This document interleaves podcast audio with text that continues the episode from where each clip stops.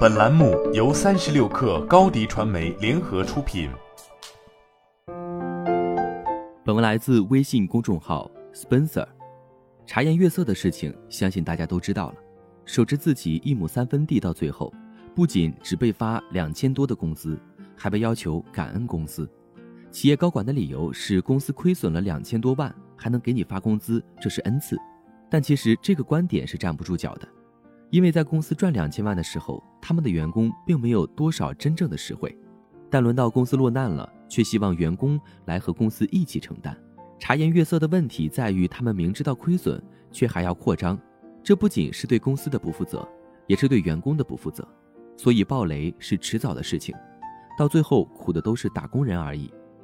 几年前，茶颜悦色，尤其是长沙的茶颜悦色，多少人希望加入，在大家固有的观念里。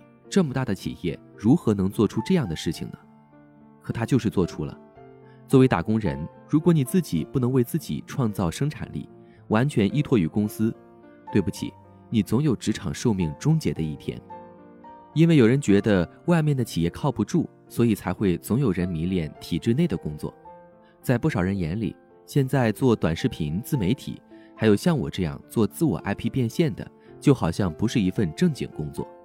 在很多固有观念下，一些新兴的产业或者变现渠道都是不务正业。如果那时的我听我父母的话，我这辈子不可能做起我的个人 IP。你们或许这辈子都不可能与我萍水相逢。我做的好几次关键决策，都是在质疑甚至是反对的声音中做出的。其他我不敢保证，但现在看来，我的很多超前决策都帮我赚到了钱。实践是检验真理的唯一标准。不要再盲目相信一些固有观念了，人要与时俱进，任何的建议、方法论都要放在时代的洪流里去审视。即便对方真的经验丰富，你也愿意他们带你做出选择。但我坦白告诉你，他们的经验有时候对于你来说毫无意义，因为时代的变化太快了。过往的经验如果不与时俱进，迟早要被淘汰。举个例子。现在都知道直播能赚钱，直播能带货，有的头部一晚上就大几十万的赚，你很羡慕。可你知道这个行业在几年前也是被认为不务正业的。离开了公司，我没有了固定收入，一门心思做起了个人 IP。那时候很多人是不理解的，质疑的声音一直都在。就像几年前我刚接触直播，那些没接触过直播的人就告诉我说。直播就是去打擦边球，绽放自己，解放天性，内容毫无营养，粗鄙不堪。可现实是，随着时代的进步，各种有才华的人下场之后，直播1.0版本的野蛮生长阶段早已过去了。不要总去用过去的经验来决定自己今后的道路，路都是人走出来的。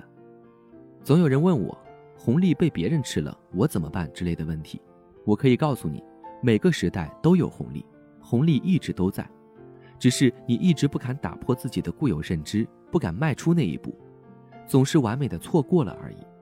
很多人永远只看到别人吃红利，因为别人在为吃红利做准备的时候，他觉得人家不务正业。面对新鲜事物，有太多人了解都不愿意了解，直接否定这个现象。但你们有没有发现，那些最早成为头部流量、吃到红利的一波人？往往都是敢于做第一个吃螃蟹的人，都是勇于接受新鲜事物，去学习自己的人，要敢于打破以往对社会、对行业的认知，用发展的眼光来看世界。说的再直白些，有的人吃上一口红利之后，他便时时瞄准下一个可能出现的红利；有的人当了红利以后，便一直成为红利本身。当新生事物和大脑原有的思维产生冲突。做否定的结论实在太容易了，意味着大脑可以不走出舒适区，还是可以惬意的走原来的路。老实本分的工作从来没有错，但为公司打工和为自己打工，说到底是不一样的。我不知道经过这次被裁掉、被劝退的茶颜悦色员工们能不能想通这个问题，也不知道那些侥幸没有被裁，拿着一千多工资还要被要求感恩戴德的员工心里是什么样的想法。我知道他们本可以活得更好不靠公司不靠企业靠自己创作属于自己的价值。好了本期节目就是这样下期节目我们不见不散。